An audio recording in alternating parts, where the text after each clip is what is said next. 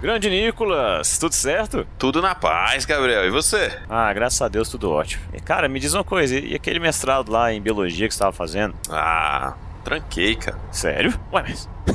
Por quê? Cara, a minha crença no criacionismo foi abalada durante as primeiras disciplinas, acredita? Mas também, né, tava com a ideia doida de que a gente era parte de um aquário alienígena. Ah, não, peraí, mas essa parte eu ainda continuo acreditando. Ué, entendi nada então. É, eu só deixei de acreditar que nós fomos criados por eles, entendeu? Na verdade, eles só nos encontraram. Sei, sei. E, e de onde que a gente veio então? Nós viemos de reações químicas aleatórias ocorridas dentro do aquário. Olá, seja muito bem-vindo ao Pesquisa Cast, seu podcast quinzenal sobre pesquisa científica descomplicada. Eu sou Felipe Cortes de Brasília e a única coisa que eu lembro de química é que apesar de o nome ser bem legal, não existe o composto 2-meteno e 1-bezeno. é, Olá, eu sou Marcos Vinícius Castro, falo mais uma vez da capital federal e eu acredito que a química entre dois atores é essencial para uma boa cena de romance. Ui, o rapaz está romântico hoje, olha aí. É, eu sou o Vianney Santos, estou aqui de Brasília. Agradeço a oportunidade né, de estar aqui com vocês, batendo esse papo, tanto sobre pesquisa científica quanto sobre a química em si, que são duas paixões assim da minha vida. Massa demais, Vianney. Falar nisso, muito obrigado pela presença, né, por ter aceito o nosso convite. É um prazer aqui, uma honra te receber e espero que participe outras vezes, tá? E aí já aproveita e já pode fazer um free jabá, se apresentar para a galera aí, fica à vontade. Beleza, bom, eu sou formado bacharel na Universidade de Brasília, né, bacharel em Química. Eu também fiz o meu mestrado e meu doutorado lá. Minha especialidade é espectroscopia molecular na parte acadêmica, né. Depois, depois não, foi no meio, né, entre o mestrado e o doutorado. Eu trabalhei como químico na Petrobras, né, fiquei um bom tempo lá. Tive uma formação bem mais tecnológica. Atualmente eu estou no Centro de Pesquisa da Agência Nacional do Petróleo. Atuo lá também nessa área, que é a minha área de formação tecnológica, né, do petróleo. E eu também leciono na UNB, no Instituto de Química, uma matéria relativa a essa área, né? São as minhas ocupações atuais. Que massa, hein? Esse currículo aí tá demais, hein, Marcos? Sensacional. Não fica devendo a nenhum dos entrevistadores anteriores do Pesquisa Cast. E aproveito para agradecer também, Vianney. Um grande prazer poder falar contigo hoje e contar com a sua presença no episódio. Ah, igualmente, viu? Só uma dúvida aí antes da gente passar para a próxima sessão. Espectroscopia espectroscopia. Como é que fala esse trem? espectroscopia. Ah, no caso, espectroscopia molecular. É para poder, pela cor que a molécula reflete da luz, você descobrir que elemento é? Ou Basicamente algo assim? é isso. Formalmente, é o estudo da interação da radiação eletromagnética com a matéria, né? No caso, com a molécula. Eu consigo ver coisas como estados eletrônicos, eu vejo a vibração da molécula, que é a minha especialidade, né? Como ela vibra, em que posição ela está. Tem várias vertentes aí dentro dessa área. Rapaz, esse negócio de como vibra, em que posição está, eu, eu prefiro não comentar. É engraçado você comentar isso, porque quando eu visitei o laboratório do, vamos dizer assim, meu bisavô científico, professor que trouxe isso para o Brasil, ele tinha fotos de movimentos de dança, de vários estilos de dança, né? Na sala dele para ilustrar os movimentos das moléculas. Sensacional. Ah, que legal, cara. Que isso. Eu tô me sentindo falando com um dos personagens ali de The Big Bang Theory. Ou CSI, né? Pô, ou CSI. você vê a cara de nerd minha, você vai ter certeza absoluta. Ô Marcos, depois vou te mostrar uma foto do Vianney, cara. Ele parece muito com Otto Octavius, do Spider-Man lá, cara.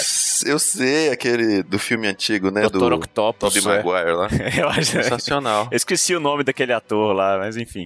É, eu também não sei, cara. Ô, Vianney, é, até inclusive, falando em Homem-Aranha, aí tem um jogo mais recente do PS4 em que ele avalia alguns elementos lá no laboratório do Dr. Octopus, justamente para descobrir é, ligas mais é, interessantes para um produto que eles estão desenvolvendo. Ah, eu não conhecia, não. É, então deve, ele é capaz que usa uma versão simplificada da espectroscopia lá na, no, no jogo.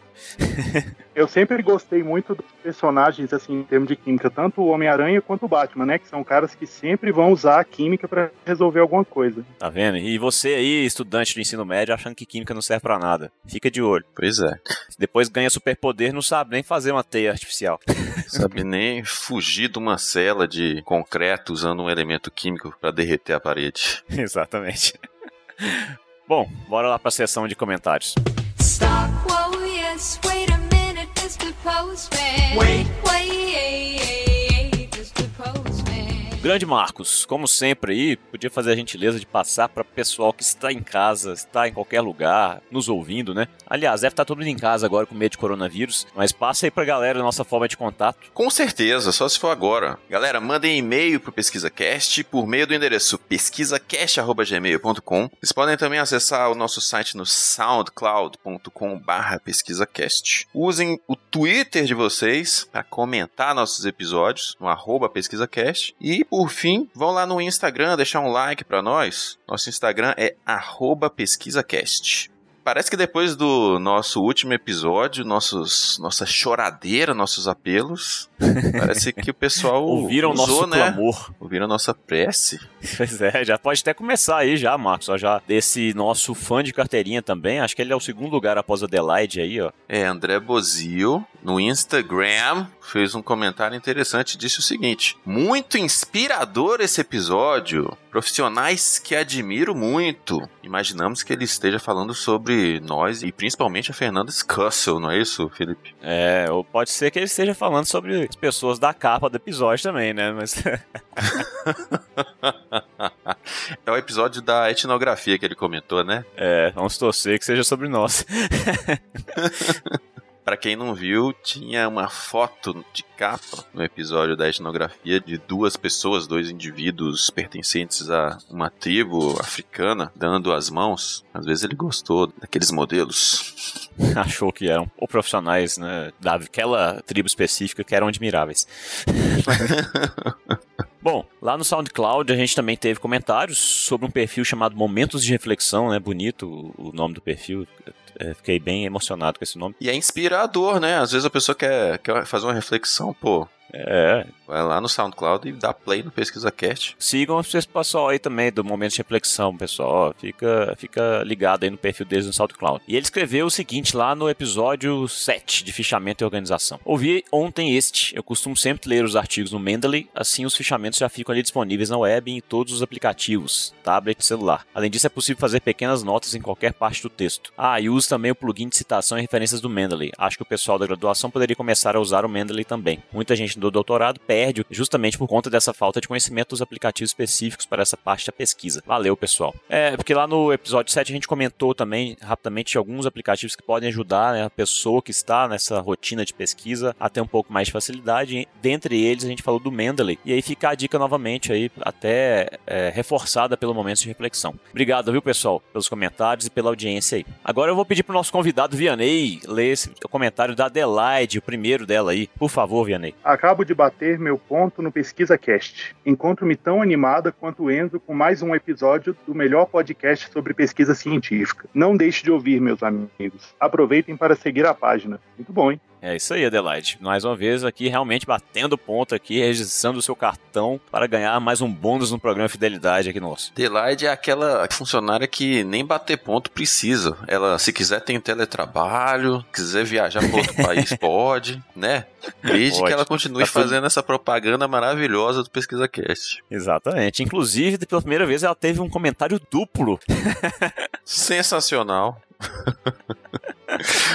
Posso ler logo então esse? Por favor. A Adelaide Costa, ela disse o seguinte, lá no Instagram, um comentário lá no, no post do último episódio, né? E os trabalhos estão cada vez melhores. Acabo de bater meu ponto em mais um episódio, e sim, quanto ao episódio anterior, confesso que fiquei maravilhada com tanta informação. Vocês são uma dupla incrível, mas em trio com a Fernanda são ainda melhores. A emoção foi tanta que não tive capacidade de comentar. Brincadeira, kkkk. Parabéns pelo ótimo trabalho, pelo criativo acervo de piadas. É, ó, A gente tem a felicidade de achar uma pessoa que acha graça no que a gente fala, Não, né? mas note que ela não disse que as piadas são boas, ela disse que as piadas são criativas. Eu tentando puxar pro nosso lado e você sendo racional, Felipe. É, fazer o quê? Vamos nos enganar. Mas é isso aí. Ô, Vianney, a gente também tem aqui, cara, pra tentar nos sustentar, tá? Um programa de patrocínio, de apadrinhamento pra galera que tá em casa aí, se quiser ajudar e que gosta do nosso trabalho, né? Chama Padrim, né? Então é um site que a pessoa vai entrar aí pelo link que tá no post, que é o padrim.com.br barra pesquisacast, e a partir de um real, né? Não compra o quê? Acho que não compra nem uma bala, nem nada assim. Assim. É, a partir de um real pode ajudar a gente a divulgar a ciência e, e a pesquisa científica para o Brasil todo. É, e para países de língua portuguesa também. E a pessoa, em compensação, tem algumas recompensas para quem quiser saber mais sobre isso, só clicar no link aí que está no post e ler tudo que está lá. Além disso, Marcos, o que, que o pessoal deve fazer lá no iTunes? Vai lá na- no iTunes, galera. Marca cinco estrelas pro Pesquisa Cast. Dá aquela moral. Se você curtiu, se você comentou, mas ainda não pôs as cinco estrelas, faz essa tríade de homenagens pra gente, que vai ser muito bom. A gente vai passar a integrar as listas com maior destaque, as listas de pesquisa de podcasts. E, gente, comentem, divulguem, falem pros seus amigos, colegas de classe, todo mundo, gente. Fala pra todo mundo. Isso aí. É, que o Pesquisa Cast é interessante, que vale a pena, para que eles tentem. Quem sabe eles gostam e se tornam padrinhos do Pesquisa Cast. Pesquisa Cast precisa estar na capa da revista Time. Por favor, vamos divulgar aí, pessoal. Quem sabe um dia. Bom, além disso, queria também relembrar as pessoas que estamos com o desafio Pesquisa Cash no ar aí, né? Uma série de pistas e dicas que culminarão em uma palavra de nove letras a ser decifrada, deduzida, né, pelos nossos ouvintes aí. E os três primeiros a mandarem a resposta correta, lá em maio, junho, por aí, quando a gente divulgar a última pista, né, terão como prêmio o livro A Arte da Pesquisa, aí, em primeira mão aqui da nossa parte. Beleza? Então participem, mandem comentários, tirem suas dúvidas conosco. Só usar nossas formas de contato aí. Isso aí, galera. Desafio Pesquisa Cast. E aí, vamos parar de enrolação, bora pro conteúdo.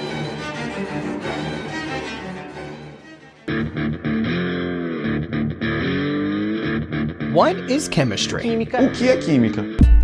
Química do mal, química do mal, mas química do mal, química do mal. Bom, pergunta surpresa aqui pra vocês. Vocês tiveram aquele kit de elementos, ou aqueles vidrinhos de química que a gente tinha quando era criança? Poxa, olha, eu queria muito. Eu uma vez achei um daquele assim, já bem gasto, assim, já tinha perdido um pouco das fichas e sem os reagentes, e eu fiquei com essa vontade. Se brincar, uma das coisas que me motivou pra química foi só a raiva de não ter tido um daquele quando era criança. Ah, então talvez Pois isso tenha é. sido bom, né? A privação te levou a superar desafios. aí. É, eu vou começar a não dar nada que o meu filho pedir agora. Incentivo, né? Incentivo reverso. Eu também, eu queria muito, cara. Eu via nas lojas de brinquedo esse negócio aqui. Cara, sensacional. Eu era louco pra comprar aquilo, mas por algum motivo também eu nunca tive. E tinha muita vontade de ter, de fazer, sei lá, uma experiência maluca. E eu acho que é o tipo de coisa que, uma das coisas que desperta o interesse, né, das crianças pela ciência, né, por experimentos, testar, experimentar, brincar, enfim. É, eu tô vendo aqui, hoje em dia chama Meu Primeiro Laboratório, eu acho que é. E tem também um Uhum. outro da Estrela que chama Lab 80. Inclusive, eu vou comprar esse negócio pro Tarcísio, cara. Sério. Olha aí, olha aí. Fica uma, uma dica aí para os pais, né? Incentivarem as crianças desde cedo a se apaixonarem pela ciência e fazerem suas próprias pesquisas, seus experimentos em casa, né? E, e isso é fantástico. Leve em conta também que hoje esses kits são bem seguros, né? Os da época da nossa infância, provavelmente a gente ia ter matado cachorro, envenenado a gente próprio com, com vinha, um monte de composto perigoso, pelo que eu já olhei. Hoje o negócio é mais normalizado. Rapaz, a nossa geração, eu acho que a gente sobreviveu por sorte, cara. Porque não tem, tem base. não. Tem que pensar assim, cara. Tipo, se a gente tá vivo até hoje é porque a gente é, é forte. tipo, os que ficaram pelo caminho é porque não deram conta. Fomos selecionados. ai, ai. Bom, mas eu tive esse kit aí e, e, graças a Deus resisti à vontade de beber os líquidos que eu fazia. Beleza, mas eu fiz a pergunta justamente para passar para a primeira do Vianney, né? Por que, que você escolheu essa área, Vianney? Química, né? Tanta gente odeia, você quis estudar isso especificamente. Olha, a resposta é engraçada. Eu não escolhi como primeira opção. Eu tentei jogar no seguro, na verdade. Eu sempre tive uma facilidade grande, um, uma vontade, assim, né? Uma motivação para essa área de pesquisa, para a área de exatas, sempre fui muito bem. Mas química não era a da, da área de exatas todas, talvez a que eu tinha mais facilidade. E eu também gostava muito de humanas. Mas na hora de escolher o curso universitário, eu levei em conta o diferencial em termos de habilidades minhas. Eu achava que exatas era um diferencial para o ponto de vista profissional, né? Matemática, física, que era útil para mim como formação. Mas quando eu escolhi química, eu escolhi química no programa de avaliação seriada, né, da UNB, que você tem notas a cada semestre. Eu, eu, eu peguei a, a nota que eu já tinha do primeiro, do semestre não, do ano. Cada ano. Peguei a nota do primeiro do segundo ano, somei, extrapolei e a partir dela eu olhei os cursos que eu conseguiria passar com aquela nota. E química foi um, que ainda estava abaixo, eu, eu joguei bem no seguro. Eu olhei as opções que eu tinha e química era uma área que eu sempre gostei e deixei para o vestibular para eu pegar alguma coisa que eu achasse mais difícil, né? Acabou que deu errado o meu plano, porque o resultado do pai saiu depois. Eu fiquei nervoso no vestibular, não fui bem no primeiro vestibular que eu fiz e comecei a cursar química, né, que eu tinha passado. E eu me apaixonei pela química no primeiro semestre. Foi o, gosto assim de ver o que era na realidade, né? Muitas vezes a gente tem uma impressão errada dos cursos universitários pelo material que a gente recebe na época do ensino médio, na época da escolha, né? Eu acho que às vezes as pessoas talvez não façam a escolha que seja melhor para elas por falta disso. A química foi a melhor escolha da minha vida, mas não foi uma escolha que eu planejei. Foi quase por acaso. Olha só, o acaso levando você à escolha certa, né? É engraçado que isso meio que é um padrão aqui, pelo que a gente já conversou com algumas pessoas. Né? Muita gente meio que escolheu o curso que fez, meio que por um acaso, ou a vida foi levando a pessoa a escolher aquilo sem querer. Interessante, né? Mas no fim acaba que dá certo. É, e, e no, por exemplo, no caso do Vianney deu muito certo, né? Ele atua tanto tecnicamente quanto academicamente na área. Mas uma coisa que eu queria te perguntar, pergunta extra aí, Vianney. Seus pais te deixaram à vontade pra fazer a escolha? Como é que foi? Bem, bem à vontade. Minha mãe, principalmente, sempre incentivou eu em todas as coisas que eu queria. Eu sempre fui muito curioso, né? Sempre gostei muito de estudar. E eles não interferiram nisso. Na verdade, professores da escola que me davam mais dicas, e as dicas deles acabou que nem foram tão boas, faltava informação. eu falava para eles que eu sentia vontade de seguir carreira científica, e a opinião que eu recebi em geral era: cara, não se mete nessa não, a gente tá aqui dando aula e já tá cansado. Eles não tinham me explicado na época a diferença entre, por exemplo, licenciatura e bacharelado, né? Eu vi a visão deles. Um, um dos motivos de eu falar que química não era a minha primeira opção, ou química, ou matemática, ou física, era a visão deles, né? Eles não tinham me mostrado o horizonte de que eu podia trabalhar como pesquisador, como professor universitário, né? Outras áreas. Eu descobri isso lá dentro. Olha, é, e tem uma visão, pelo menos pra gente que é de fora, assim, de que cursos como química e física são muito pouco aplicados, que você tá meio que fadado a ser E professor. também falavam que eu não ia ganhar dinheiro. Tem isso também. É, além de falarem isso, é. Pois é, ó, tá vendo, gente? Vamos desmistificar esse negócio aí, viu? Isso aí, pesquisa cash é pra isso também. Mas vamos fazer aquela piada ruim pra poder ter a marca do Pesquisa Cash, né, Marcos? Quer dizer que o, o Vianney, no primeiro semestre, já rolou uma química com o curso. Isso não é normal, né? Diga-se de passagem, porque geralmente aquelas disciplinas de primeiro semestre são tão, nossa, introdutórias, aí professores não tão bons. É meio atípico, né? Essa, é meio atípica essa paixão à primeira vez pelo curso. rolou, rolou uma química, assim. Bom, mas mudando aqui de assunto, você já meio que deu a dica lá na apresentação, né? Mas de que sub-área que você mais gosta na, na química aí, Vianney? Antes, pelos meus professores, quando eu entrei, as pessoas costumavam ir para uma sub-área e a ficar nela e especializar nela e não olhar para o lado, né? Hoje, dentro da química, é incomum isso, né? Hoje, pelo nível de formação e por como as áreas se interlaçam, as pessoas não têm uma área só na química, é muito raro. Hoje, as grandes áreas da química em que eu tenho formação maior, que eu tive mais contato e trabalhei nela, seria a físico-química e a química analítica. E um pouco agora da química tecnológica, que foi devido à formação profissional e não à formação acadêmica, né? Pô, que show. E o que você mais gosta, assim, que dá mesmo aquele tesão de fazer, de mexer dessas três aí? Eu me considero um espectroscopista, um especialista né, em estudar o efeito da radiação sobre a matéria, estudar as moléculas e os compostos através da radiação. Essa é a forma como eu vejo assim, o meu estado da arte dentro do- da minha profissão, né? E isso é o que você gosta mesmo de fazer. Isso, é o que eu sinto prazer em fazer. Porque tem gente que às vezes assim gosta de uma sub-área, mas acaba indo pela facilidade, que o orientador meio que foi conduzindo também, vai indo pra outra área mesmo sem gostar tanto, né? No caso também, é aquela coisa, essa área é uma tradição que eu venho seguindo aí há quatro, talvez cinco orientadores, né? Eu tenho orgulho de ter aprendido ela, aprendi diretamente, é uma coisa que passa de orientador para aluno, né, e vai passando. E são poucas pessoas que têm essa formação no nível que eu pude receber, né? Eu tive um excelente professor nesse sentido, então a gente tem carinho por aquilo, né? A gente é o depositário de um conhecimento específico acadêmico. E grandes poderes trazem grandes responsabilidades, hein? Cuidado. Interessante observar isso que o Vianney falou a respeito do entrelaçamento de várias sub-áreas dentro da química, né? Que já houve outros entrevistados que nos, nos disseram que a coisa ficava especializada demais, né? Específica demais numa coisa só. E aí isso era ruim do ponto de vista científico mesmo, né? é porque assim, a natureza está se lixando para as nossas divisões, né, Com cara? certeza. E as coisas são entrelaçadas na natureza, então não tem jeito.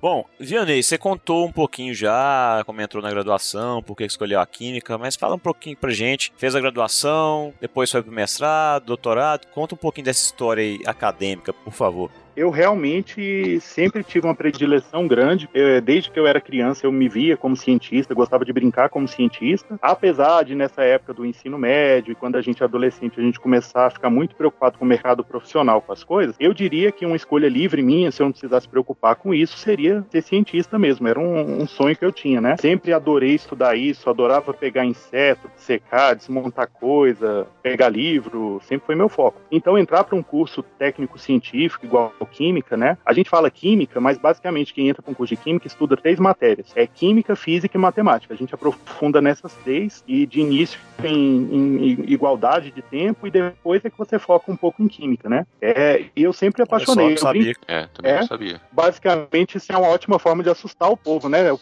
pessoal fala, não sei se eu quero fazer química. Aí eu digo, ah, você vai estudar física, química e matemática. A pessoa já larga pro lado, né? Ai, ai. Só queria mexer com isso por causa da química, nem gosto de matemática. Aí vaza. Química tem muitas áreas, áreas muito diversas. E claro, tem químico que não gosta de física e matemática e ele acha um nicho na química que ele não mexe com isso. E tem químicos, que é o meu caso, por exemplo, que gostam e desenvolvem para outro ramo que usa mais, né? Mas assim, só continuando da pergunta, eu brinco com meus alunos que para mim a universidade é igual Hogwarts, né? Dos livros do Harry Potter. Foi aquele lugar mágico de estudo. É, eles riem, né? Eles acham engraçado, mas eu assim, eu achava o ensino médio Legal. um pouco chato. É, no ensino médio você é obrigado a atender assim a um parâmetro mínimo, né? E ficar ali, ou pensar no vestibular, mas também é bem decorativo. E na universidade é um ponto de vista profissional. O céu é o limite para você, né? Ou o tanto que você consegue fazer. E eu entrei de cabeça nisso. Não foi minha primeira paixão, mas foi uma paixão avassaladora, assim. Eu já pensava em ser professor universitário do começo do curso para frente, em poder lecionar aquilo um dia, né? Então, enfiei de cabeça naquilo ali. Eu gostei bastante. Só uma pergunta parêntese, outra. Seus pais são acadêmicos, Yanei? São professores ou são mestres doutores? Ou não? Não, nenhum dos dois. A, a minha mãe sempre foi uma pessoa muito estudiosa, mas ela não teve as mesmas oportunidades que ela pôde me, me conceder, né? Senão, Uhum. provavelmente, a minha mãe teria seguido alguma carreira do tipo. Mas ela sempre gostou muito de ler e ela foi uma das principais incentivadoras, né? Mas eu não tenho, assim, nem no pai nem na mãe alguém que exerceu isso. Legal que foi uma vontade sua mesmo, né? A partir da sua vivência, É. na adolescência, na, na infância também, né? Muito massa, muito massa mesmo. Então, eu continuei minha graduação, logo procurei entrar na iniciação científica, né? Fiz a iniciação científica, assim, em dois terços, mais ou menos três quartos do meu curso, consegui aprofundar bastante, publiquei artigo, desenvolvi linha de pesquisa com meu orientador, e quando eu terminei a graduação, eu fui direto para o mestrado. Eu já estava bem consciente do que eu queria aí, né? Fiz o mestrado, continuando a área com o mesmo orientador. Quando eu terminei o mestrado, aí aconteceu algo bem diferente, né? Eu, eu tinha feito o concurso da Petrobras, quando eu entrei no mestrado, só que assim, eu era bacharel, a minha formação era bastante de química básica. E apareceu um concurso de tecnologia e lá pro Rio de Janeiro, aqui em Brasília eu não sabia nem o que era Petrobras direito, né? Só pela televisão. Só que eu fiz a prova. E é, faz parte, né? Petróleo. Uhum. Só no posto de gasolina. Hoje tem matérias tecnológicas no curso, mas na época que eu fiz não tinha muitas, né? Só que eu fiz a prova, passei e por alguma cronologia aí do destino, eu fui chamado logo que eu terminei o mestrado pro curso de formação da Petrobras. É, massa. achou direitinho os prazos para mim. E você precisava, era um pré-requisito, um mestrado em, ou, ou não? Era, era só graduação mesmo. Assim, o bacharel nem era o foco, né? O foco é a pessoa com mais habilitação tecnológica, mas eu tinha estudado esse, esse material por conta própria e consegui ir bem, né? E aí eles me chamaram. Temos aqui também um autodidata, hein, Marcos, pelo jeito aí. É, trata-se de um nerd. Com certeza. Ah, olha, vocês perguntaram do meu pai e da minha mãe, mas essa parte de ser autodidata, meu avô, por exemplo, sempre foi um cara assim. Meu avô aprendeu vários ofícios, igual mecânica, por exemplo, sozinho. Era uma pessoa com Legal. um perfil parecido. Tive alguns incentivos, né, para seguir nesse sentido. Na Petrobras, aí já foi um outro mundo, um mundo de, você vê, eu não, não focava em mercado de trabalho e acabei caindo nele, né, e numa área também que eu nunca tinha pensado em trabalhar. É uma área bem especializada, foram nove meses só de curso de formação. Eu já era funcionário, já recebia, mas tinha que ficar estudando nove meses. Com um programa de incentivo muito bom. pra ter um filho aí no período. É, é um filho, né? É um parto. A gente brincava que nove meses é um parto. E eles tinham um programa de incentivo muito criativo. Se você reprovasse em uma das disciplinas, você era demitido. Opa! Bem criativo, né? Esse Bem é estimulante. eficiente. Acho que ninguém reprovou, né? Essa galera aí. Teve ainda um ou outro, cara. Meu A Deus. gente ficava preocupado, né? Tava todo mundo com a faca no pescoço. Aí, bom, terminou o curso. Eu fui lotado no Rio de Janeiro. Eu trabalhei parte do tempo que eu fiquei na Petrobras na sede da empresa, aquele prédio bonito que tem na Avenida Chile, lá no Rio. E a outra metade no centro de pesquisas da, da Petrobras, né? O SEMPS. Também foi uma experiência muito enriquecedora. Aí foi onde as, as coisas mudaram um pouco. Algumas pessoas assustam com, com as decisões que eu tomei, mas eu acho que eu fui lógico com elas, né? Eita, vamos ver. É, é, a Petrobras, eu peguei a melhor época da Petrobras, que foi a ascensão do pré-sal, né? Logo que ela tinha descoberto e estava pipocando áreas novas e descobertas novas. E eu É, estava no lugar melhor para trabalhar. X, né? Isso. Eu até brinco, foi depois que eu saí que as coisas desandaram lá dentro. Não tô querendo dizer que tinha um nexo aí. Ai, ai. Foi essa é a gestão do conhecimento. O cara saiu, levou o conhecimento todo com ele e a Petrobras desandou. É, tava muito bacana, só que eu sentia falta de Brasília, eu tinha família aqui, gostava daqui, né? E sentia falta de voltar para a vida acadêmica. No momento, por motivos da empresa, eles não podiam me liberar para fazer um doutorado. Eles precisavam que eu ficasse lá realizando atividade de químico porque era prioritário para os projetos que eu trabalhava, né, do pré-sal. Como eu fiquei nessa pressão tanto de querer voltar para Brasília quanto de fazer o doutorado, eu acabei pedindo demissão, saí da Petrobras e voltei para Brasília para fazer meu doutorado aqui na UNB. Caramba, Isso. realmente é uma decisão corajosa, hein? Fiquei um salário para voltar a depender de bolsa. Foi um negócio assim, bem. É, e assim, digamos de passagem, o salário da Petrobras não é nada não, era um desprezível, né? E a bolsa tá mais pra uma pochete, né? E ainda não tinha a garantia da bolsa, né? Ainda tinha que fazer a prova e ser bem colocado para conseguir, mas deu tudo certo. Um porta-moedas, né? É, tipo isso. de carregar a moedinha. Foi um risco calculado, né? Eu aconselho as pessoas nesse sentido, foi uma decisão difícil, mas a gente tem que pensar no que a gente quer para nossa vida, né? Tanto a vida profissional quanto pessoal. Não, e a gente te parabeniza aí pela decisão corajosa, assim, né? Qualquer um que tem, né? Esse desprendimento aí não, cara. Eu gastei minha coragem toda aí. A partir de agora, provavelmente eu vou ter, eu teria mais dificuldade, né? Eu já fiquei toda. Aí voltou pra Brasília e aí fez doutorado com o mesmo orientador. Foi. Eu comecei com outro orientador, eu não ia voltar a fazer com o meu orientador original, mas acabou que mudou as circunstâncias, o projeto se modificou, né? Era tudo no mesmo laboratório, tinha um projeto mais amplo sobre o tema, aí acabou que eu voltei a trabalhar com o mesmo orientador. Foi que eu fiz o mestrado em iniciação científica. Pô, que massa. É bom quando o relacionamento entre orientando e orientador é profícuo, assim, né, cara? Inclusive de duradouro depois de parcerias de trabalho, né? Isso é muito bom. E difícil de se ver também. Queria ser uma amizade, né? É. Bom, beleza. Aí você tá hoje fazendo alguma coisa a mais, um pós-doc? Já fez o pós-doc? Como é Então, que é? Quando eu, no final do meu doutorado, eu passei no concurso da NP. Eu já estava considerando fazer o concurso da Agência Nacional do Petróleo de antes, né? Era uma época que ainda tinha muitos concursos, tinham bolsas, estava numa circunstância mais favorável. Eu fui nomeado na Petrobras quando eu estava no último ano do doutorado. Aí o doutorado ficou difícil, né? Fazer doutorado acadêmico trabalhando é é um desafio, né? Orientadores não costumam entender muito que a gente pode trabalhar e, e fazer o que eles querem ao mesmo tempo. É porque a vida deles é a faculdade, né, cara? Sim, É. eles vão com tudo ali. E eles querem Quando- 100% da gente também, né? Não, e quando você se demitiu e chegou lá pra fazer doutorado, você chegou como um rei, né? E esse aqui quer fazer doutorado. Por um lado, teve esse aspecto aí. Por outro, quase matei muita gente do coração. Se eu conhecesse algum cardíaco quando eu falei pedir demissão pra fazer doutorado, o pessoal tinha tudo duro, né? A família, principalmente, né? Imagino. É, minha mãe apoiou, mas o resto da família olhava com um, um- olhava de banda, assim, né? Por esse tipo de. O pessoal falava assim, "Ih, esse menino aí não bate bem não, olha lá, ó. largou o Petrobras pra fazer doutorado. Esse negócio de ficar estudando, fazendo pesquisa, coisa de doido.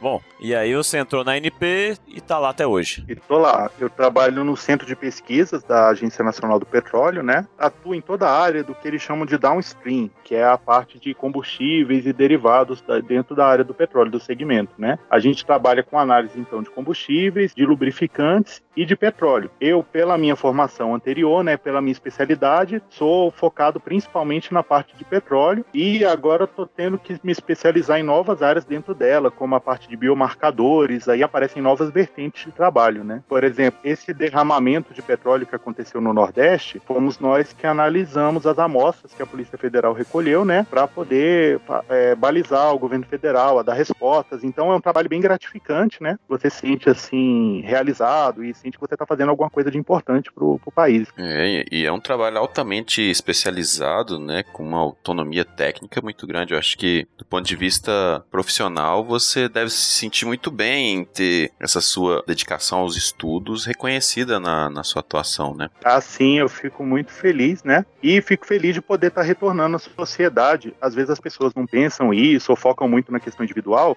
mas eu estudei na universidade pública, eu recebi bolsas do governo, né, para poder realizar boa parte do meu estudo e trabalhei na administração indireta e agora na direta, né? Então, por exemplo, dar aula ou produzir materiais que dão alguma resposta para a sociedade é uma forma de eu achar que estou retornando isso, né? Pô, legal demais. E, e, assim, é impressionante a gente poder ser pago para fazer pesquisa, né? ser bem pago. Porque normalmente o que se paga na faculdade ou na maior parte das- dos centros de pesquisa aí vinculados à universidade é muito pouco, né? Mal dá pra pessoa se sustentar. E você conseguiu aliar o lado profissional ao lado acadêmico de pesquisa é, e, e ainda ganhar por isso, né? É muito bom. Isso. Viu, pessoal? Tem como ganhar dinheiro fazendo pesquisa. É, sem dúvida o Vianney tá inspirando os meninos jovens que nos estão ouvindo nesse momento. Aqueles que gostam de química, gostam de ciências exatas, gostam de pesquisa, querem ser cientistas. Viu, pessoal? Não é só fazendo metanfetamina que você ganha dinheiro depois de, de, de estudar química. Falaremos sobre isso daqui a pouco. Essa é a piada mais recorrente para qualquer químico. É sempre como se faz drogas. né? em segundo lugar, como se faz bombas. É, eu ia falar isso agora. Tá doido. Explosivo. Ai, ai. Ele disse que já desde criança era aquele menino que queria ser cientista, tava sempre mexendo lá com essas questões mais nerd desde cedo, mas ele também comentou que ainda durante a graduação entrou no programa de iniciação científica, né? Então, foi você, Vianney, que procurou, alguém que te convidou? Como é que isso aconteceu assim na prática? Tá, funciona assim, vale para outros cursos, né? Mas eu vou falar da minha experiência. Num curso de química, a química é uma área muito experimental. Existem termos engraçados na química, eu acho eles curiosos. Por exemplo, a gente usa intuição química como um termo específico, que é como um químico alia todo o conhecimento teórico que ele obtém e a experiência dele em laboratório para explicar fenômenos desconhecidos. É algo tão difuso, né? Baseado em várias experiências que ele teve, que a gente chama de intuição. Isso é o termo Legal. profissional. Então, Caramba. é interessante. Então, o químico precisa ter essa experiência, ele precisa ter quilometragem, né, ter tempo em laboratório, aprendendo os conhecimentos ali. Um químico só de sala de aula, que fez todas as matérias da graduação e teve aquele currículo só de notão, não é um bom químico se ele não fez uma iniciação científica, de forma geral. Se ele não foi para um laboratório, aprender com um pesquisador experiente o que é, na verdade, o trabalho de químico, né? Uhum, Então, é, interessante. é quase que um pré-requisito, assim, vamos dizer, né? Sim, de forma geral, um bom profissional formado em química, ele tem que ter feito esse trabalho, né? Um estágio ou a iniciação científica, a maior parte do curso, para desenvolver essa habilidade. Pois é, agora eu achei interessante esse negócio dessa intuição química aí. Se não fosse você me falando isso, eu tivesse lido isso em algum lugar, eu ia achar que era coisa de coaching. Cara, E depois depois eu posso falar em intuição química quântica, né? Aí complica mais. Tem química quântica também, é? Como é que é? Existe, é, a física quântica tem repercussões muito importantes dentro da química, né? Então a gente chama de química quântica também, que é a área da química que vai estudar todas as repercussões e aplicar, né? Porque hoje em dia o, o quântico tá em tudo, né? Você acha até sal quântico. Aí eu achei melhor te perguntar aí, né? Você vê que o entrelaçamento da química, ele extrapola a própria química, né? Assim, ele existe também com a física, com outras ciências. Isso é legal. Tá em tudo, né? A química, né, Vianney? Sim, tá em tudo. Aí, como eu comentei com vocês, eu já descobri de cara, já vi, assim, por pessoas experientes que valia a pena fazer iniciação científica. Então, logo assim, no meu segundo semestre, terceiro, eu já corri atrás para conseguir entrar num laboratório de um bom professor, né, para poder começar. Eu encontrei esse professor que depois foi meu orientador ao longo de toda a minha carreira, né, de pesquisa científica. Fui muito feliz na, na escolha, né. E aí, naturalmente, a, a iniciação científica já te levou a despertar interesse pelo mestrado, ou não? Você quis fazer mestrado por outros motivos? Eu acho que se eu não tivesse feito mestrado, meu orientador tinha me batido, ou me desertado, vamos dizer assim, né? Mas uma coisa que eu falaria até para os ouvintes, assim, as pessoas às vezes se apaixonam por visões que ela tem, né, de alguma área da- do que ela entra. Por exemplo, a pessoa entra em química e às vezes ela já entrou falando que ela quer ser bioquímico, que quer pesquisar algum assunto específico e depois ela procura algum professor que faça aquilo, né? Uhum. Um, um conselho prático que eu daria, que foi o que deu certo pra mim e provavelmente foi o que me levou a chegar no ponto que eu cheguei, é a pessoa procurar um bom orientador, um cara que faça pesquisa de verdade, que publique, que goste de orientar, e aí sim ela trabalha com o que aquela pessoa puder oferecer pra ela, porque você não fica preso só numa área, sabe? Você pode fazer uma coisa durante a graduação, depois no mestrado você fala, não, agora eu quero trabalhar com outra completamente diferente. Isso foi um conselho que eu tinha recebido de um, de um amigo, uma pessoa experiente, e que fez muita diferença na minha vida. Eu sou apaixonado pela área que eu trabalho, porque eu, eu aprendi bem ela, né? Eu tive uma pessoa que realmente sabia e que pôde me orientar pelo caminho correto. Orientador tem um sentido literal essa palavra, né? Sim, Sim, sim. É. Os bons orientadores, pelo menos, né? é, Tem. exatamente. Agora tem cursos de pós-graduação que você não tem muita escolha, né? Meio que você chega lá e o pessoal te, te aloca, né? Ó, você vai ser orientado por fulano. É, sem nem te dar uma, uma opção, né? Na química, ainda por ser uma área muito ligada à parte experimental, essa parte de orientador e orientando ainda tem aquela visão assim muito aprendiz e, e mestre, sabe? Na prática, realmente, quem você trabalhou, você ganhou conhecimentos que com outra pessoa você não, não veria os mesmos, ou talvez nem conhecesse algumas coisas, né? Existe essa, essa interação forte. Legal, hein? Muito bom. Então, podia ser tudo assim, cara. Pois é, né? Por que não- esse modelo não se replica para as outras áreas também?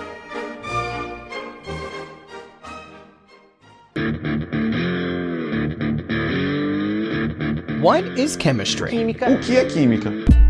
Química do mal, química do mal, química do mal, química do mal.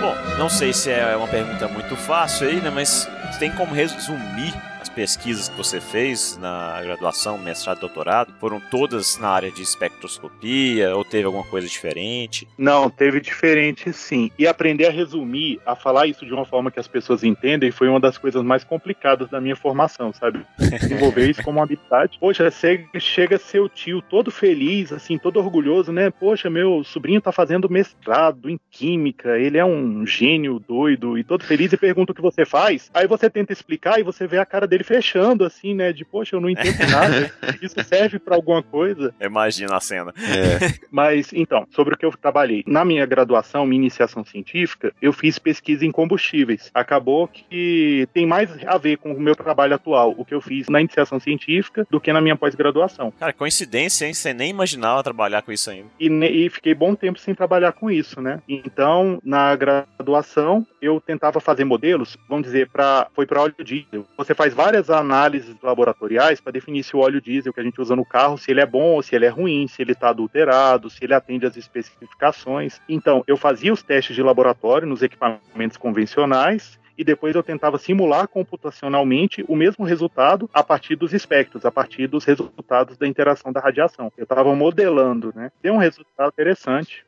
Foi legal. E era um trabalho que não era só acadêmico. O laboratório estava sendo patrocinado por um fundo, né, que a Agência Nacional do Petróleo geria, então era um trabalho aplicado, assim, com uma interação maior com o mercado, né. Era isso que eu ia comentar, justamente. É um tipo de estudo totalmente voltado para uma aplicação prática, né? Ainda tinha, ó, pingava um dinheirinho ainda na bolsa.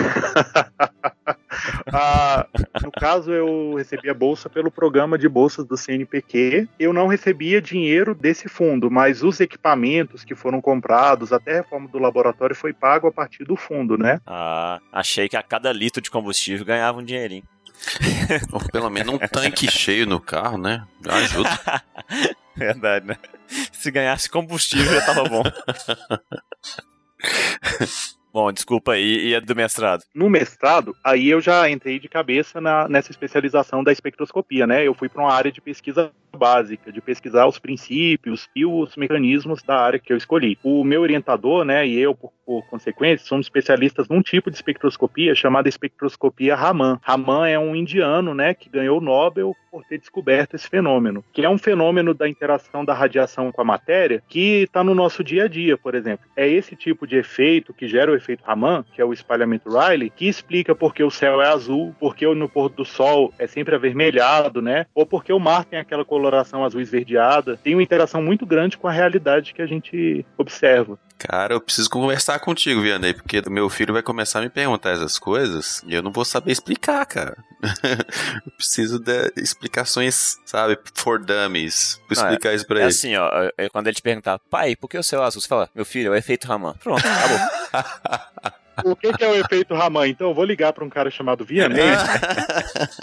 Deixa eu salvar Mas seu o, celular o, aqui. o Vianney, é com essa mesma tecnologia que a gente consegue, por exemplo, descobrir que elementos químicos tem na atmosfera dos planetas, ou é diferente? É um pouco diferente. Eu lembro que eu falei, existe a espectroscopia molecular e existe a espectroscopia atômica.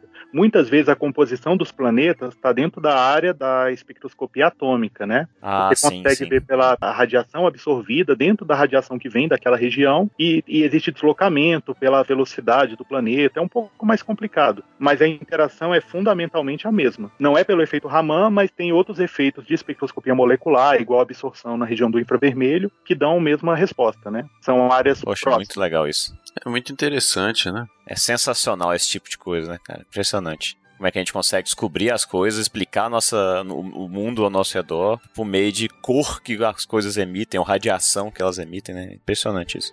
Eu estudo a vibração das moléculas. É nisso que a técnica é focada. Isso acontece na região que é a radiação do infravermelho, que é a radiação do calor. Quando essa radiação avermelhada incide sobre a gente, que a gente sente a pele aquecendo, nada mais é do que a radiação que faz as moléculas vibrarem com maior intensidade, né, de um ponto de vista clássico. Então aquela radiação é de vibração, as moléculas vão se sacudir com mais força e você vai sentir isso como uma sensação de calor. Então o microscópio e o macroscópico estão totalmente relacionados. Né? Então agora eu estou vibrando bastante aqui, que eu tô suando horrores, cara. Eu acho que esse efeito aí eu consigo explicar pro Tarcísio.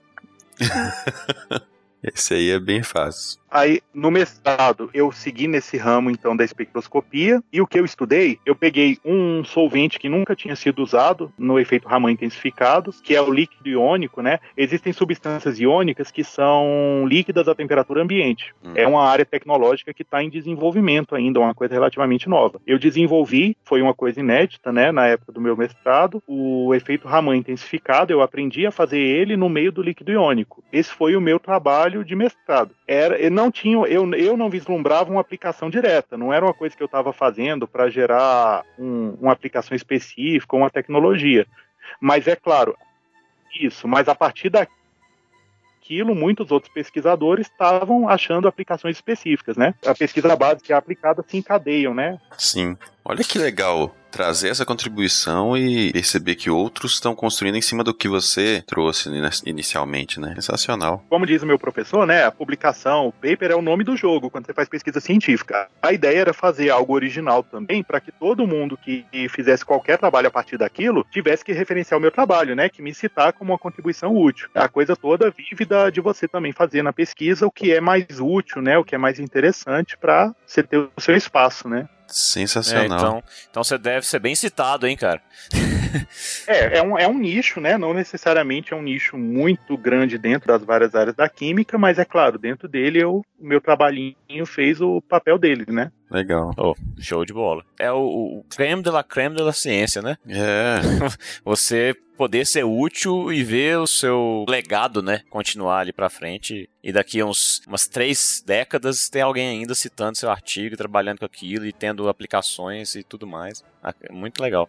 É, bom, então, no doutorado, eu continuei usando a es- a espectroscopia, né? Que, eu já, que cada vez eu fui me especializando mais. Só que foi uma aplicação já mais tecnológica. Não foi aplicação direta, mas foi um desenvolvimento voltado com uma aplicação tecnológica. Era também um outro projeto, dessa vez um projeto financiado pela Fundação de Amparo à Pesquisa aqui do DF, Uhum. para desenvolver tecnologias no sentido de transformar carbono, CO2, o gás carbônico da atmosfera, em fontes de energia, né, em combustíveis. Dentro dessa pegada de reduzir o carbono da atmosfera, de reduzir emissões, né? Poxa, que, que massa, hein? Pois é, cara. O Vianney só faz coisa assim inútil, né? Cara, sensacional, pra não dizer o contrário, é Apelidar claro. o Vianney aqui de Capitão Planeta. Pois é, que sensacional. Capitão Planeta. É claro que aí ficou mais fácil de eu explicar pro meu tio o que eu fazia, né? Eu tava falando, eu tô desenvolvendo árvores artificiais para salvar o planeta.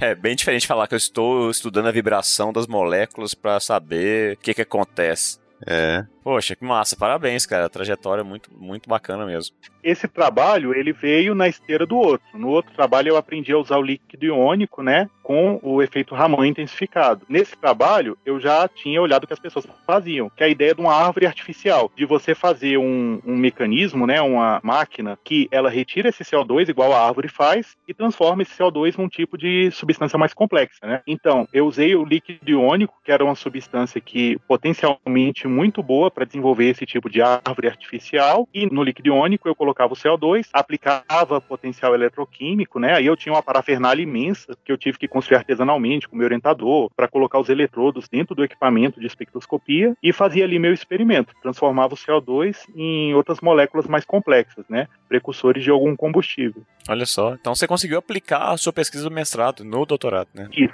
E conseguiu? Fez o, o- algum combustível, ou pelo menos os precursores que deram, deram sorte, ou tá, tem uma perspectiva boa em relação a isso? Como é que é? Essa história foi, foi bem interessante e o sucesso do meu doutorado e quase o- a tragédia do meu projeto teve tudo a ver com essa pergunta. foi, foi do desastre ao triunfo, né? Igual o nome do filme Apolo 13 lá. Foi, Isso aí.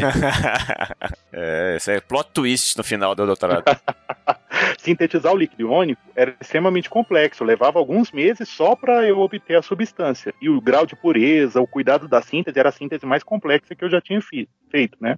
Então, fazia esse material extremamente puro e fazia meus experimentos e observava lá o resultado nos espectros. E aconteceu de depois de um ano, de um ano e pouco de trabalho, quase um ano e meio, meu orientador está analisando os resultados comigo e observando o resultado. Olha, isso aqui é um indicativo de que tinha impureza, de que você sintetizou errado, porque você é eu não quero usar o palavrão que ele usou, né? Mas ele quis dizer que eu fui negligente na minha preparação. E agora Caramba. você vai ter que fazer tudo de novo, repetir tudo que você fez nesse um ano e meio, pra ver se agora você não, não contamina. E aí a gente obteve o resultado que é publicável, né? Uhum. Então eu fiquei numa baita de uma saia justa. Bom, eu repeti tudo, gastei mais um ano repetindo e deu a mesma Jesus. coisa. Ciência é isso, viu? Ciência é isso, não tem jeito, né?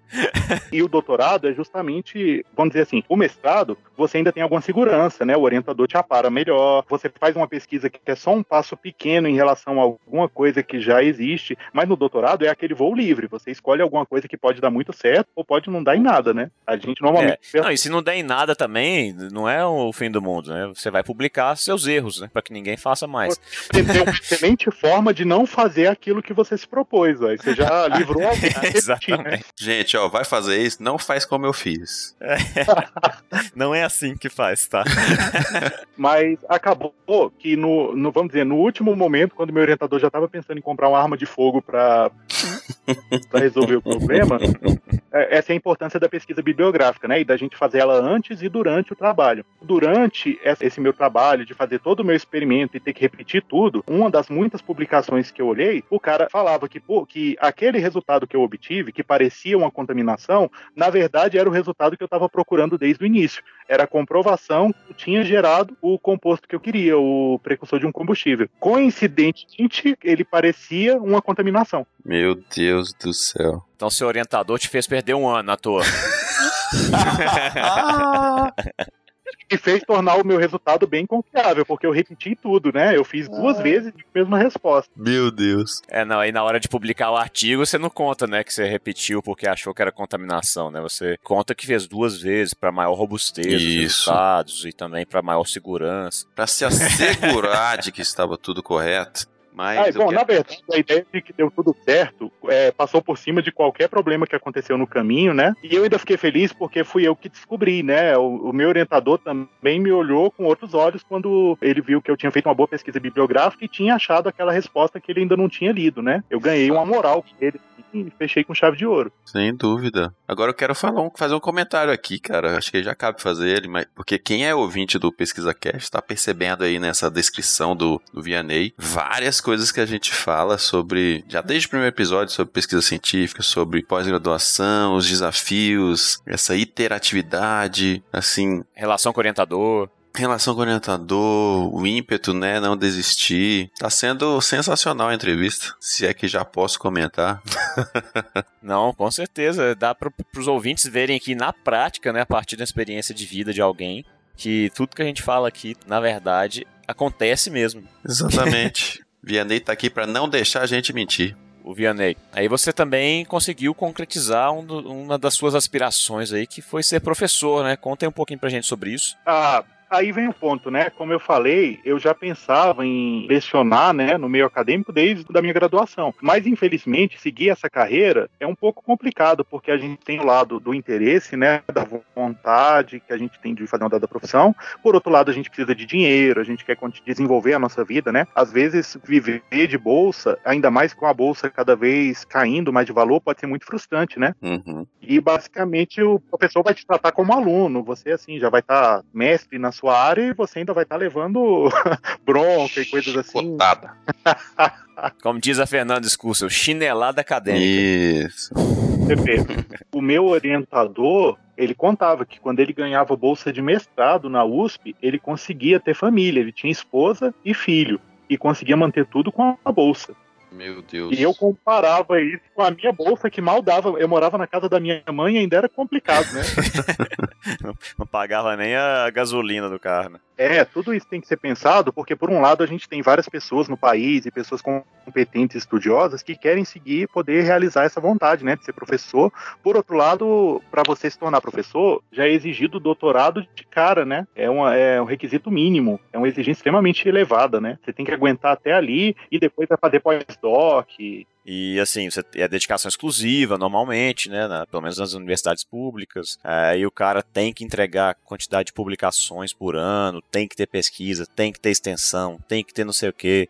É, é um negócio meio complicado, né? E o, se o salário não é lá essas coisas. Esse contexto, sem dúvida, desencoraja muita gente jovem com enorme potencial, né, pra, pra dar uma contribuição muito grande. No fim das contas, para mim, a coisa foi por um outro caminho. Eu, então, segui por esse caminho profissional, né? Consegui empregos na área como químico, me especializei, desenvolvi conhecimento. E agora que eu trabalho no Centro de Pesquisas da ANP, eu fui convidado pelo Instituto de Química, né, para lecionar a disciplina dessa minha área de especialização. Como Brasília não é um polo petrolífero, um químico que é especializado nessa área, que tem formação prática, né, que passou por uma grande empresa como a Petrobras, é sempre uma coisa útil para você levar para a universidade, né, uma experiência prática que você pode passar para os alunos, um conhecimento específico. Então eu fiquei muito grato deles me convidarem, né, pedirem para eu lecionar, eles pediram formalmente ao órgão que eu trabalho, né, e eu fui liberado para fazer isso, para lecionar a disciplina de tecnologia do petróleo. Ou seja, trata-se de um menino que tem moral, é ou não é? É. Olha, minha mãe ficou orgulhosa, isso eu garanto. É uma autoridade no tema. Com Isso certeza. aí não tem, não tem nem o que falar. Pesquisa Cast não traz qualquer um aqui, não. Isso é um caminho que a gente tem que pensar também que é bom para a universidade, né? A universidade sair mais daquele mundinho fechado, onde a pessoa forma lá dentro, especializa lá dentro e não sai de lá de dentro, né? Torna professor sem nunca ter tido uma experiência prática, às vezes naquela área, para você levar. Eu vejo que os alunos, os meus alunos respondem diferente. Eles sentem que estudar comigo não é só aprender o que está na ementa, é você poder ouvir de alguém que fez aquele trabalho o como é aquilo na prática, né? Porque é para onde a maioria dos estudantes querem ir, né? Eles não querem ficar na universidade, eles querem conhecer o mercado, conhecer o mundo, trabalhar nas empresas da área deles. É, ainda acho que independente da área de conhecimento, é uma queixa recorrente dos alunos de graduação é a pouca aplicabilidade dos cursos muitas vezes, né? E, e a universidade começar a abrir os olhos para isso, para trazer matérias tecnológicas como a sua, já pode ser um sinal de que a própria universidade tem enxergado essa necessidade de, de mudar um pouco, né, a abordagem. Sem dúvida.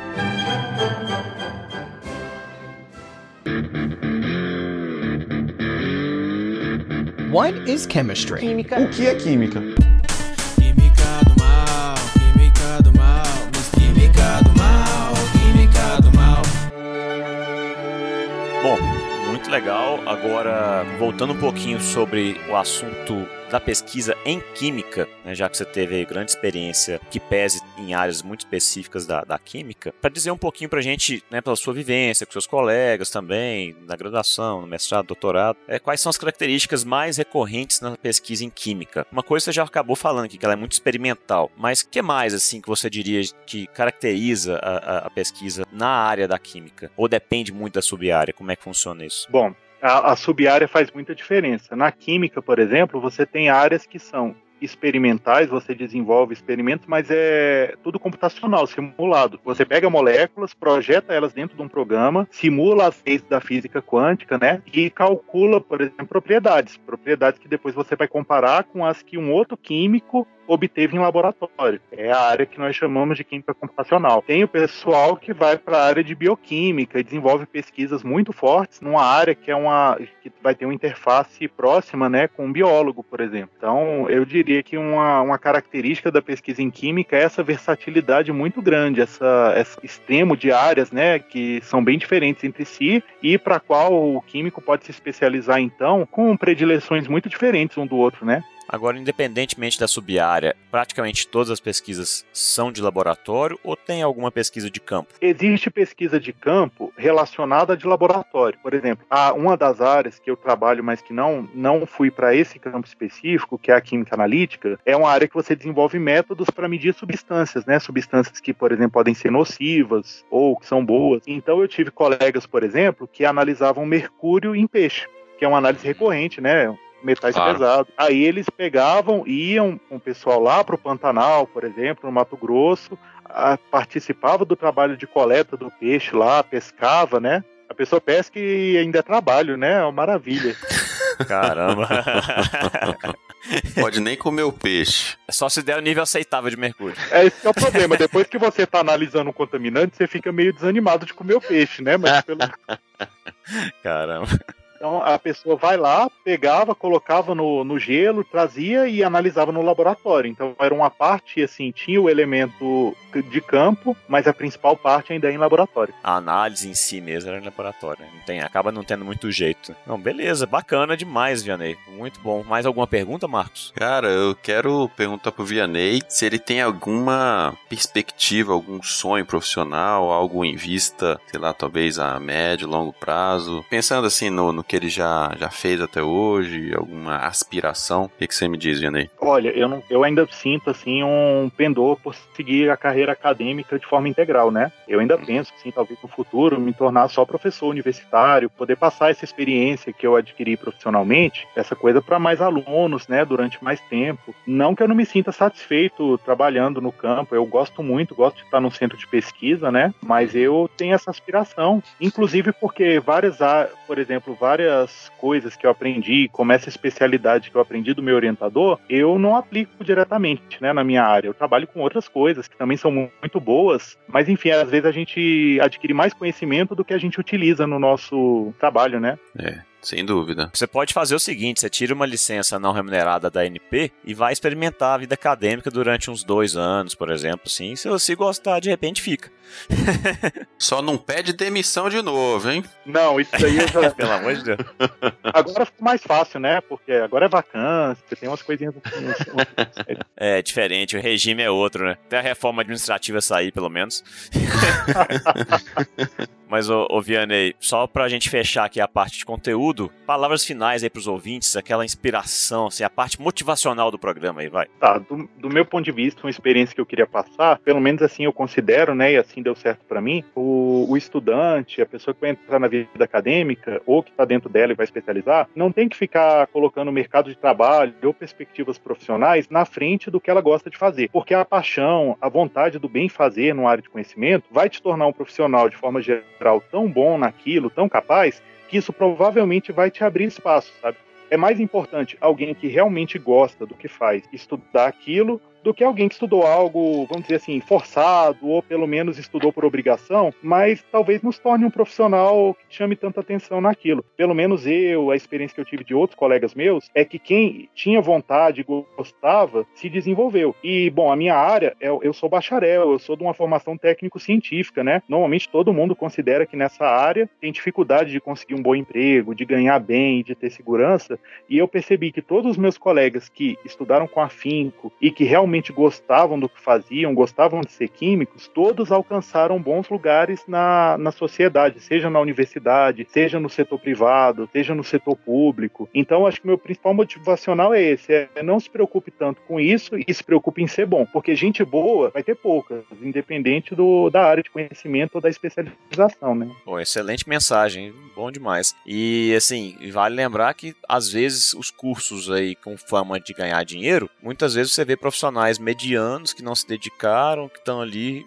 às vezes até assim com mais dificuldade do que quem fez um curso como física, química e que se dedicou como Vianney. né? Então não existe fórmula mágica para você ser bem sucedido e não necessariamente também ganhar bem é sinônimo de você ter uma vida plena e satisfatória, né? Você pode ter, fazer o que gosta e sobrevivendo, ganhando o suficiente para se manter, já tá valendo. Então, assim, tirem esses paradigmas das suas cabeças aí, né? Vamos, vamos como diriam nossos amigos coaches, vamos mudar, eh, mudar esses mindset.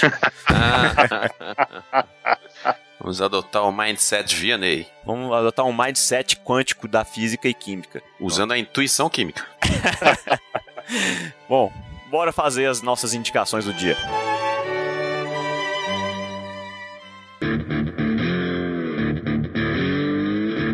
What is chemistry? O que é química?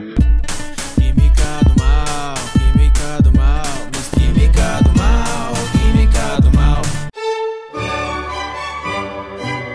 Vianney, começando com você aí, né, como enquanto nosso convidado, o que, que você tem para passar de dicas para as pessoas que estão nos ouvindo enquanto material complementar? Ah, bom, essa é uma parte interessante. A química do ensino médio, ela é muito diferente da química universitária. Eu pessoalmente acho a química universitária infinitamente mais empolgante e mais fácil de estudar. Por incrível que pareça, eu achava mais fácil a introdução do curso de química do que o ensino médio as matérias de química. Então eu queria sugerir os livros introdutórios de química universitários para quem se interessa pela área e quiser vislumbrar melhor, considerar nessa área, né? Um muito bom, ele Legal, se chama legal. Princípios de Química, do Peter Atkins, que é um professor norte-americano. É o livro muito usado na introdução ao curso de Química e é um livro que alguém, mesmo que não esteja cursando, vai achar fácil de ler, ele é muito gostoso de estudar, né? Até eu, de vez em quando, pego e folheio, é cheio de exemplos multidisciplinares, é uma boa indicação, na minha opinião.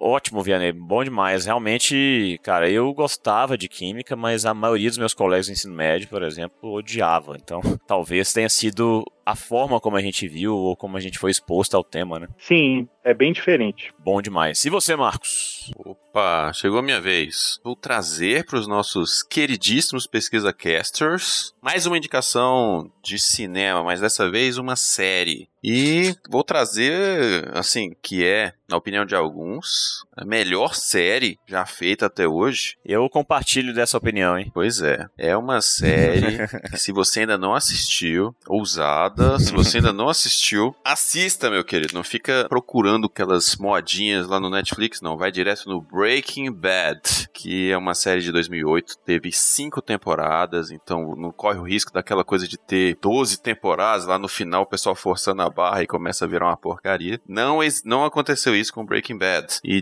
digo que repertório assim inicial da trama é um professor de química, por isso estou trazendo Olha essa aí. série que se vê diante de desafios. Mr. White. Isso, Mr. White. Se vê diante de desafios de grande proporção na vida dele, não darei spoiler nenhum, como, como é de minha característica, e ele acaba sendo levado a começar a produzir metanfetaminas com um ex-aluno. E partindo daí, que já é uma premissa bem fora do convencional, começam a acontecer vários, várias reviravoltas e mudanças que com certeza você não espera. E conflitos, e enfim. É, é uma série espetacular. Tem a ver com química, tem a ver com aquele estereótipo negativo que o Vianney falou, né? Do, de uma forma de ganhar dinheiro com química.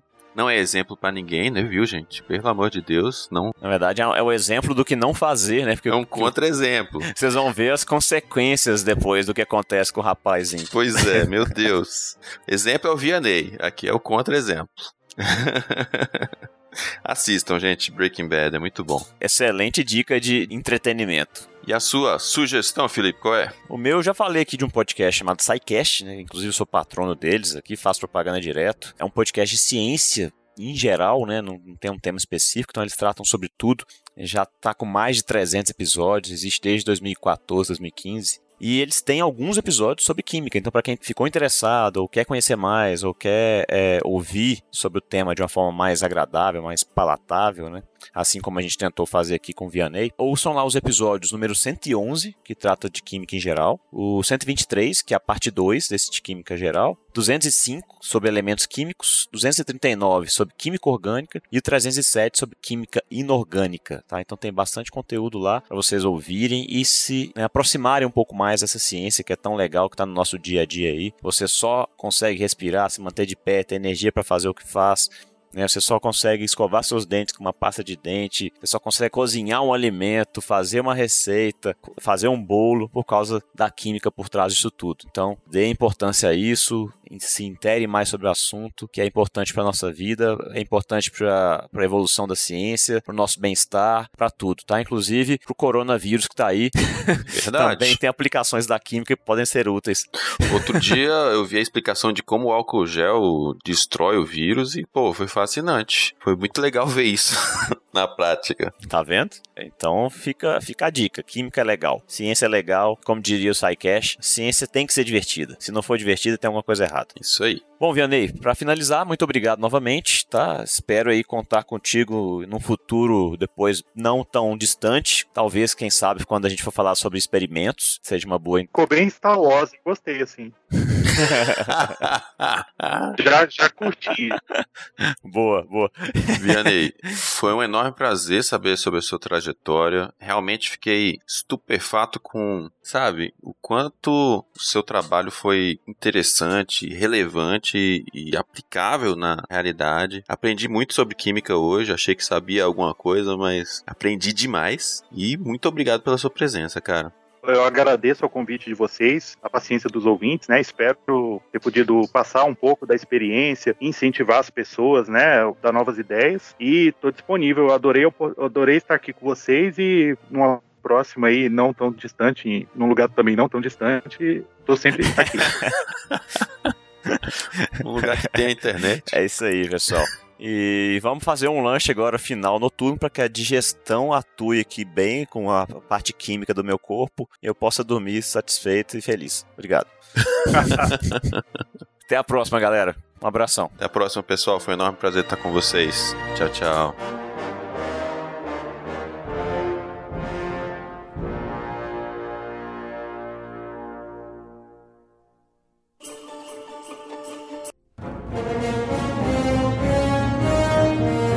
Este episódio foi editado por Atelas, soluções em áudio para podcasts.